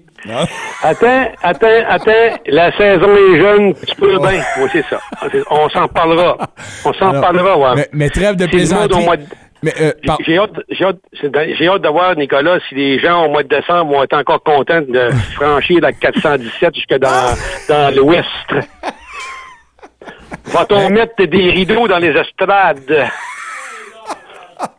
ça, c'est la direction précédente. Quelle Oui, c'est ça. Ouais, ça. On a changé de crémaillère. mais mais vu, qu'on en parle, puis trêve de plaisanterie, parce qu'encore une fois, je rappelle aux gens qu'en plus d'être un expert en soccer, tu es un expert de la santé physique. Puis, sérieux, on parle d'un MCL puis d'un ACL pour Kirby Doc. C'est c'est énorme comme blessure. Puis encore, là, que les gens comprennent bien, je me réjouis pas de la blessure de Kirby Doc, loin de là. Mais peux-tu m'expliquer quand même l'ampleur de cette blessure-là? Ben, écoute, c'est des ligaments, Nicolas. Et des ligaments, là, euh, évidemment, c'est un morceau, entre guillemets, de tissu musculaire hein, qui retient l'articulation. Ça, c'est le rôle d'un ligament. Et quand ceux-ci sont étirés ou sont déchirés, OK, sectionnés, euh, premièrement, c'est ouch. Et deuxièmement, quand tu es un athlète comme ça, de haut niveau, euh, écoute, la récupération peut être relativement rapide, mais est-ce que le joueur redeviendra ce qu'il était euh, avant la blessure? Ça, c'est la question qu'il faut se poser. Euh, Aujourd'hui, la médecine fait tellement de miracles. Hein, on, on- on- bon, selon, selon ce qui nous est dit en, parlant de Kirby Doc, bon, sa saison serait pratiquement presque terminée. Euh, mais bon, regarde, euh, la récupération les chirurgies, on fait appel aux meilleurs chirurgiens qu'il n'y a pas euh, dans la nationale en Amérique. Euh, écoute, c'est pas une petite blessure, là. C'est vraiment pas une petite blessure. Puis, à titre de comparaison, je me souviens qu'à l'époque, Jean-Pierre Roy, que nous autres, qu'on soignait ici à Santé universelle pour un, un- un- un- en fait, un croisé antérieur sectionné en Italie, en Coupe du monde de ski alpin. Écoute, en six mois, il a été rétabli. On lui avait euh, refait un ligament complet. Et un autre six mois plus tard, il était encore sur les pentes à jouer sur les Coupes du monde, mon chum. Non. Donc, euh, pour lui, ça a été une réussite, mais pour certains autres, là, c'est, un cauchemar. Donc, on va souhaiter pour celui-ci, là, en fait, pour Kirby Doc, là, qui se rétablissera, euh, en fait, en fait, rapidement. Mais, euh, gâche pas, euh, gâche pas ta maison là-dessus. Ouais, un prompt rétablissement, puis évidemment, nos Ouais. pensées, trêve de plaisanterie à Kirby Doc, puis à l'organisation, une autre tuile qui tombe sur le Canadien. Le sujet que tu as choisi aujourd'hui est hyper intéressant. Euh, on on l'a effleuré à un moment donné dans, nos- dans nos converses précédentes, mais de nos jours, puis des études là-dessus qui l'ont démontré, c'est que c'est hyper important que les jeunes ne soient pas concentrés sur un seul sport. Aujourd'hui, donc, on parle de multisport. L'importance de laisser les jeunes se développer dans le cadre de d'autres activités, alors que malheureusement, la surspécialisation de nos jours semble faire préséance pour les athlètes, non? Tout à fait, Nicolas, tu l'as bien résumé, là, et puis c'est un sujet qui me, qui me passionne de plus en plus, qui fait justement l'actualité de plus en plus de ces jours-ci, là. Et puis pourquoi? Parce que on, on, se, on se, en fait, on se rend compte que la surspécialisation des jeunes n'est pas un gage de succès en bout de ligne. On surspécialise le jeune, c'est-à-dire que, euh, on- entre guillemets, on l'empêche de jouer un autre sport, on le fait pratiquer son sport préféré en espérant que celui-ci va jouer à un niveau plus tard. La surspécialisation, Nicolas, ça commence de bonne heure. On parle là à l'âge de 6-7 ans, ça débute et là, après ça, ben, on va jusqu'à ce que le jeune, là, justement, arrive à un certain plafond et etc. C'est ce qui est arrivé à plusieurs jeunes, OK? Puis, entre autres, un là, qui me vient à, l'esprit, c'est Lionel Messi. Celui-ci a été repêché en bas âge à l'âge de, à l'âge de 12 ans par un certain FC Barcelone. Et il n'a pas pratiqué aucun sport à part le soccer. On s'est de constater que ça aurait été un pari qui aurait réussi à FC Barcelone. Mais ça n'a pas été tout le temps comme ça non plus. D'autres athlètes comme Steve Nash, on se rappellera, le fameux prolifique Canadien qui a joué au basketball avec la NBA. Clara Hughes, tu te rappelleras de celle-ci qui a fait euh, l'équipe canadienne de vélo et euh, le patinage de vitesse longue piste où elle sera, se se sera vraiment perfectionnée en l'âge plus élevé.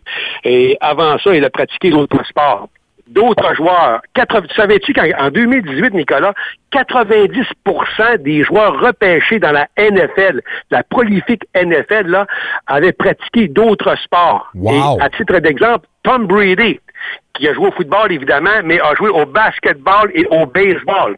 Un certain, un certain Patrick Mahone des Chiefs de Kansas City. Lui, là, avant d'être, oui, c'est ça, avant d'être corps arrière pour les Chiefs, avait été repêché en première ronde par les Tigers de Détroit. Son père, c'est un ancien des majeurs, d'ailleurs, à Patrick Mahomes. Euh, Il y a un Tout à fait, tout ça. à fait. Et tu as raison.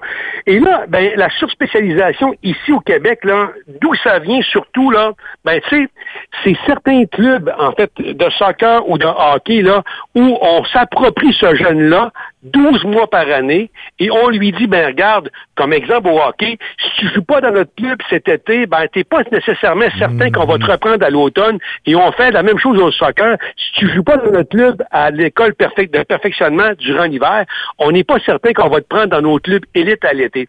Donc, on prend un petit peu les parents en otage, puis on fait miroiter à ces parents-là, là, jamais que, leur, que leurs enfants vont peut-être devenir de futurs professionnels. Alors là, on sort la carte de crédit, puis on paye et on paye. En bout de ligne, ce que ça fait le danger, Nicolas, c'est que le jeune risque, et ça, ça, ça- fait souvent, ça se voit là, il risque de décrocher, OK, d'arrêter complètement le sport et évidemment, à un moment donné, ça peut malheureusement virer en dépression sportive où le jeune lâche toutes sortes de sports. Alors que celui-ci aurait voulu éventuellement s'amuser, ben, on ne lui a pas permis de faire ça parce qu'on a peut-être, entre guillemets, un peu malheureusement gagé sur sa performance puis sur ses succès. Donc, c'est un petit peu ça. Donc, tu sais, on parle de surspécialisation précoce, on parle d'approche multisport. Lorsqu'on parle d'approche multisport, c'est que, par exemple, je vais te donner un exemple euh, tout à fait niaiseuse, là. Mettons que Sidney Crosby, euh, très, très bon durant l'hiver, etc., en bas âge, l'été aurait le goût de jouer au baseball, parfait. Il va jouer au baseball seulement pour s'amuser, pour se changer les idées, Oui. par faire, évidemment, certaines techniques de déplacement, ses appuis, etc. Mais, à partir du mois d'août, continue sa surspécialisation dans son sport qui est le hockey. Ça fait que cet athlète-là ne se décourage pas, au contraire, il s'est changé les idées. Donc le hockey, le soccer, entre autres, ou le baseball, ce sont des, des sports d'équipe où est-ce qu'il y a certaines similitudes au niveau de- des, des techniques. Le tennis, c'est pareil un petit peu avec le squash. Tu performes beaucoup, beaucoup au tennis, mais en saison morte, tu peux t'amuser dans des cordes de squash, de racquetball, etc. Toujours des sports de raquette où, justement, les, les techniques se ressemblent un petit peu, mais en même temps, les règles sont un petit peu différentes. Ça te permet de te changer les idées. Donc ça, c'est la deuxième genre d'approche. Puis ben, il y a l'approche d'engagement précoce, là, où là, ben, on met, on mise l'accent sur, je te dirais, un sport hyper important, et après ça, bon, on va pratiquer plusieurs autres sports, là, encore une fois, pour euh, euh, se changer les idées. Et ce que ça fait, ça, Nicolas, ça permet quatre choses. En fait, le multisport. Ça permet aux, aux enfants, justement, de se développer, de développer certaines habitudes techniques autres que dans son sport. Ça évite l'épuisement et la santé mentale aussi. Ça permet aussi, ça facilite en même temps le développement social de l'enfant et à la fin de tout ça, blessures récurrentes. Tu sais que, écoute, je, vais te faire une confidence. À une certaine époque, j'avais évalué puis j'avais entraîné Stéphane Richer lorsqu'il avait fait un retour, tu te rappelleras, lorsqu'il Oui. avait euh, lâché de jouer avec euh, Tampa Bay et là, euh, il avait fait un certain retour avec les Penguins de Pittsburgh. Puis à l'été, je l'avais évalué. J'avais remarqué qu'il y avait une épaule plus basse que l'autre. Ben, évidemment, il était, je pense que Stéphane était gaucher, et puis ben, évidemment, en étant gaucher, ben, ton épaule droite était plus élevée. Et ça, c'était flagrant, c'était au moins 2 à 3 pouces plus élevé, imagine. Mais Stéphane, pourtant, l'été, jouait un petit peu au baseball, puis à la balle tu te rappelleras du talent de la famille Richer dans, Oui. à Ripon, mais il a tellement joué au hockey, ce que ça a fait, c'est que ça a créé un petit peu des enlignements. Est-ce que ça nuit à sa carrière? Pas du tout, parce que c'est quand même un naturel, c'était tout un athlète, mais ça, c'était un exemple. À titre d'exemple différent, je vais te parler de Tiger Woods. Tiger Woods, lui, OK, et, puis ça, c'est pas moi qui l'invente, il l'a même dit, lorsqu'ils arrivaient sur un terrain de pratique, il est droitier, on le sait, ben, il frappait, mettons, 1000 balles, il se retournait de bord, prenait un autre bâton gaucher, il frappait presque autant de balles du côté gauche pour garder justement sa posture égale. C'était un gars qui, à l'époque, euh, avec Sylvain Guimond de Biotonix, avait évalué Tiger Woods. Ça avait été l'athlète le plus droit que Sylvain Guimond avait jamais évalué avant. Imagine-tu, pourtant, c'était un joueur de golf. Mais parce qu'il s'était habitué justement à frapper autant de balles du côté gauche que de droite, ben ça avait gardé, euh, ça n'a pas empêché euh, nécessairement d'avoir une blessure au genou, on se rappellera, mais pour ce qui reste du haut du corps, il avait quand même été très bon. Là. Le principe des 10 000 répétitions, c'est quand même important. Je pense que, un, l'importance, c'est un, de, de- sensibiliser, mais également du côté des organismes aussi, il faut avoir une volonté. Puis euh, je pense que je vais terminer là-dessus, puis euh, en montrant encore une fois que s'il y a des ouvertures, et, là, écoutez, je vais prendre l'exemple de mon fils, là, mais c'est pas parce que je veux me péter les bretelles, mais quand même, il y a deux sports en ce moment de compétition, et on avait des appréhensions parce qu'il pouvait pas, on nous a nous a tous dit que c'était impossible. On pouvait pas faire les deux parce que euh, c'était trop demandant. Ça a pris un coach de hockey qui a dit Je viens d'un- d'une équipe, d'une famille multisport, puis faites-vous-en pas, on va travailler autour. Tant qu'on n'aura pas justement cette ouverture-là, Guy, malheureusement, on va frapper plus souvent qu'autrement des murs, right?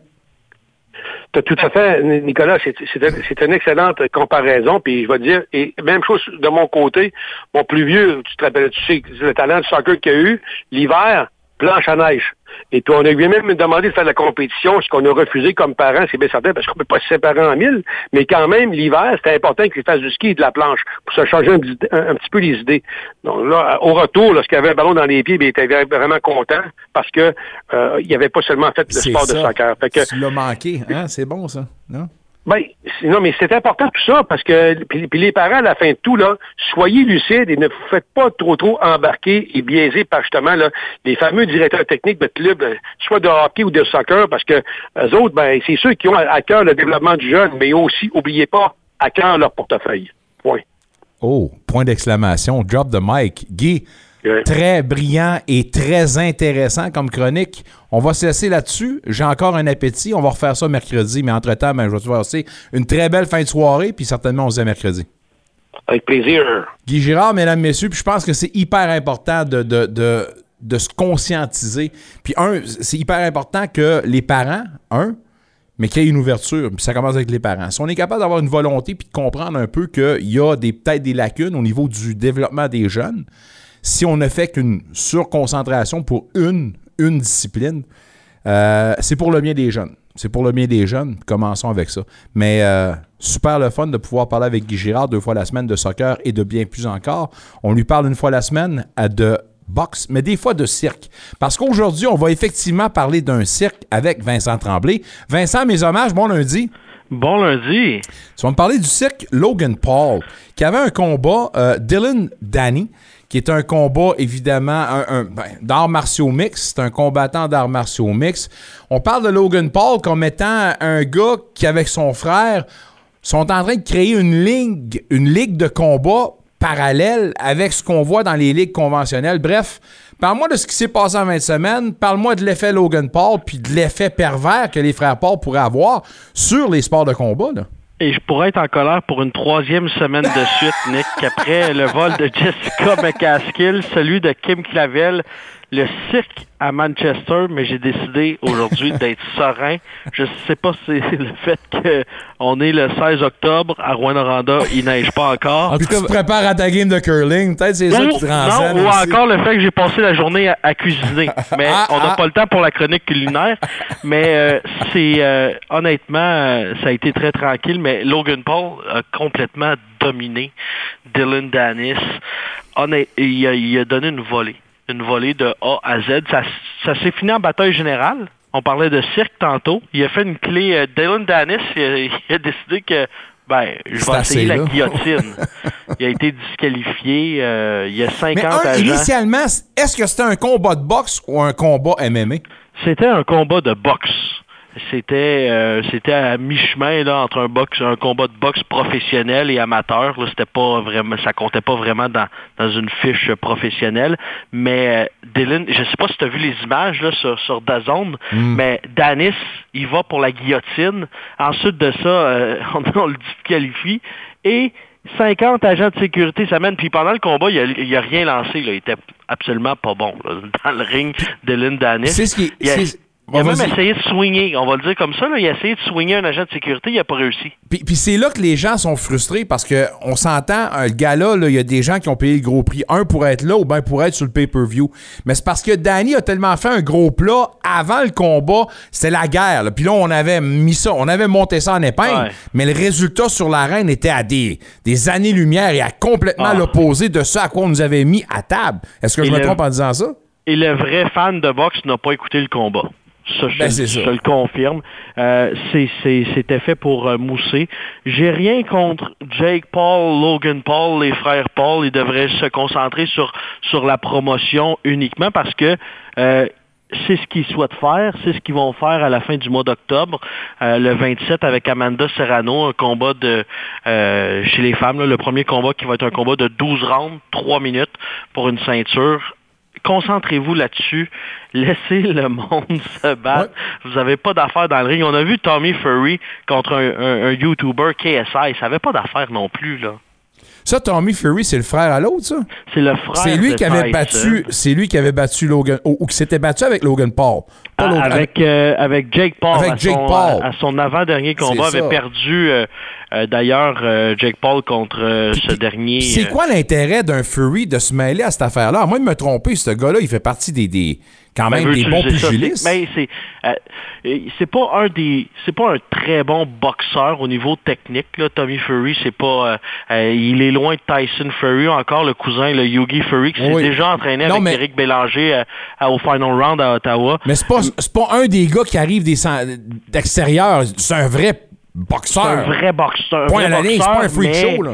Mais c'est pas un freak show, mais c'est pas un, un excellent boxeur. Jake Paul, à, à sa défense, là, Nick, il, il a pris, euh, il prend des cours, il est avec son entraîneur. C'est quand tu le regardes dans un ring, t'as pas l'impression que c'est un, c'est un, c'est un YouTuber ou Ouais. ou c'est vraiment un athlète. Logan Paul, c'est un, c'est, c'est le cirque complètement, mais euh, Jake Paul contrairement à son frère, et il, il sait quand même un, un peu plus boxer. là. On l'a vu contre, contre des gars, puis il, sait frapper. Là, puis il a une bonne, il a une bonne main arrière, mais tu sais, euh, je pense pas que ça fait progresser le sport. euh, sauf que ça fait grandir certains portefeuilles là, parce que les banquiers en fin de semaine sont pas mal contents parce que c'est un combat et c'est un gars-là qui, qui s'est vendu pas mal. Voilà la question, parce qu'il y a deux écoles de pensée quand on voit des promotions comme celle-là. Pour les conventionnels, il y en a qui disent que c'est terrible pour le monde de la boxe, considérant qu'on tente de redorer le blason, puis des affaires comme celle-là, c'est rien pour l'aider. D'un autre, il y en a qui reconnaissent que la promotion, peu importe comment, de faire parler de la boxe, point à la ligne, ça aide à mousser un peu l'intérêt. Comment tu vois les... De quelle école de pensée tu fais partie? Ben moi je pense que ça fait ça fait mousser, mais ça prend ça prend quelque chose. Tu sais, je peux pas. Tu sais, euh, je pense pas que on- on- doit absolument euh, mousser un gars comme Logan Paul, mais Jake Paul, euh, si on le met contre un gars to- top 10, ça va ressembler à quoi? On l'a vu contre, Tommy Fury. Il, il serait mieux de se concentrer. Je pense qu'on on est mieux de se concentrer sur la promotion.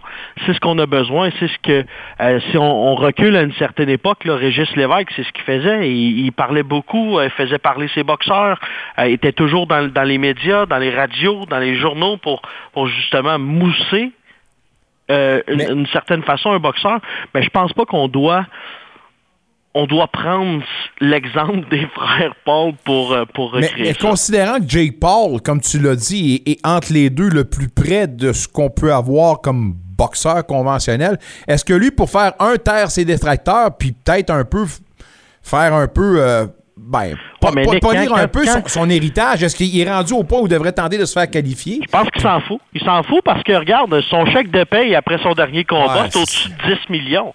Oui, mais C'est ces rien à foutre c'est- que, ouais, que mais nous autres, on est en train de parler que il y en a rien à cirer présentement. Là. Lui, tout ce qui l'intéresse, c'est de faire grandir sa marque en, Ah, en utilisant. ça. Et, tu sais, on, on prend on prend Jake Paul, là, mais en fin de semaine dernière, il y avait une carte euh, à, Montréal de, boxe et qu'il y a des, boxeurs là-dedans qui je veux pas dire qu'ils n'ont absolument rien d'affaires, mais c'est des boxeurs de, sous-carte ou des boxeurs, de, je veux pas dire des faire-valoir, mais c'est des, des boxeurs qui ont- tu sais, ils seront jamais champions du monde. Là, Ouais. Lui, il utilise sa renommée pour pour se mousser à quelque part. Euh, euh, ils ont tous des produits. Euh, Logan Paul vend les- la boisson Prime, donc euh, on veut faire grandir ça, mais je pense pas que c'est ce qui va faire grandir le sport. À l'inverse, le 28 octobre, Tyson Fury contre Francis Ngannou. Ensuite, euh, Joseph Parker contre Simon Kane. Pourtant, ça, on va le prendre à 100 000 à l'heure, ce combat-là. là. J'ai jamais été excité pour un combat autant là, depuis, euh, je pense, Luchan Bouté contre euh, Carl Froch. Là. Je pense que c'est la Ah, bien. fois que j'ai acheté un combat, puis je, je pense que je vais l'acheter parce que euh, Simon Kane arrive tu sais, quand même de, de, de loin et là, d'avoir cette chance-là en sous-carte de Ouais, Tyson Fury contre Francis Ngannou, là, c'est, gros. Entre les deux, qui tu donnes gagnant entre Ngannou et euh, Fury? Fury, 100 000 à l'heure. Tu donnes même pas une chance à Ngannou? Ah, ben non. Même s'il y a la grosse le plus, là. hein, le plus gros uppercut de l'histoire du UFC, c'est Ngannou. Ah, mais il va être là, il va être livre là. pour livre. Si Hey, il t'as-tu connecte Fury, ça va faire mal, là. Tyson Fury t'en va en là, bas. s'est- il s'est relevé là, comme le Undertaker face à, à Deontay Wilder. Il va, il, va être capable d'encaisser Oh God. ça. Là, là, c'est bien de valeur. Là, on va avoir un débat la semaine prochaine là-dessus. Hey, je en le parler. C'est Hey, sûr. Nick, oui, juste en terminant, là, euh, vendredi, il y a un, un- un combat pour euh, le WC, WBC francophone en Pologne. Ah oui? Deux Polonais qui se battent pour une ceinture francophone. Et euh, j'ai fait des recherches à savoir, ça n'a pas d'allure. Ça n'a pas d'allure. Et la Pologne fait partie des pays francophones. Ah Sept- ouais? 947 000 Polonais qui parlent français, c'est 3% de la population. Oh, wow. Quand même impressionnant, hein? Tabarnouche. C'est très impressionnant. C'est très impressionnant. Puis je peux te dire une affaire, c'est certainement pas ici qu'on va se battre pour la. Non. On est dû un coup de poing à la fois. Hey, Vince, on se laisse là-dessus. Merci beaucoup. À la semaine prochaine, là, ça, prépare tes gants, je suis prêt. Yes, sir. Salut, mon ami. Bon Salut. curling ce soir. Hein. Merci. Salut. Bye bye. Aïe, aïe. Hey, on est même pas chaud, puis on a du fun de même. Ça n'a pas de bon sens. Demain, on essaie ça avec de la bière. C'est correct, ça? Non? Très mauvaise idée. Diantre de Batatlan, on s'amuse, ça passe tellement vite. Hey, Vince Tremblay a été. Ben, moi dire la série sur le Sunday. Je vais reprendre l'expression que j'ai dit tantôt dans mon préambule. Mais merci beaucoup à Vince, à Guy Girard, à Luc Chénier, Alain Cyr, Alain Sancartier. Merci spécialement également à Christian Veilleux qui nous a offert euh, du bonbon. L'entrevue est notamment sur le site web d'uniquefm.ca. Your name is Mick Lafleur. À toi aussi, je te dis un gros merci. Euh, match du lundi soir, ce soir, il y a les Cowboys contre les Chargers. Chargers avec un Herbert avec un doigt fracturé qui se dit correct. Les Cowboys qui ont été échaudés la semaine dernière par San Francisco. On en parle demain avec la grosse demi-heure. Martin Saint-Jean, Marc Herbert. Passez une maudite belle soirée, tout le monde. Salut, à demain!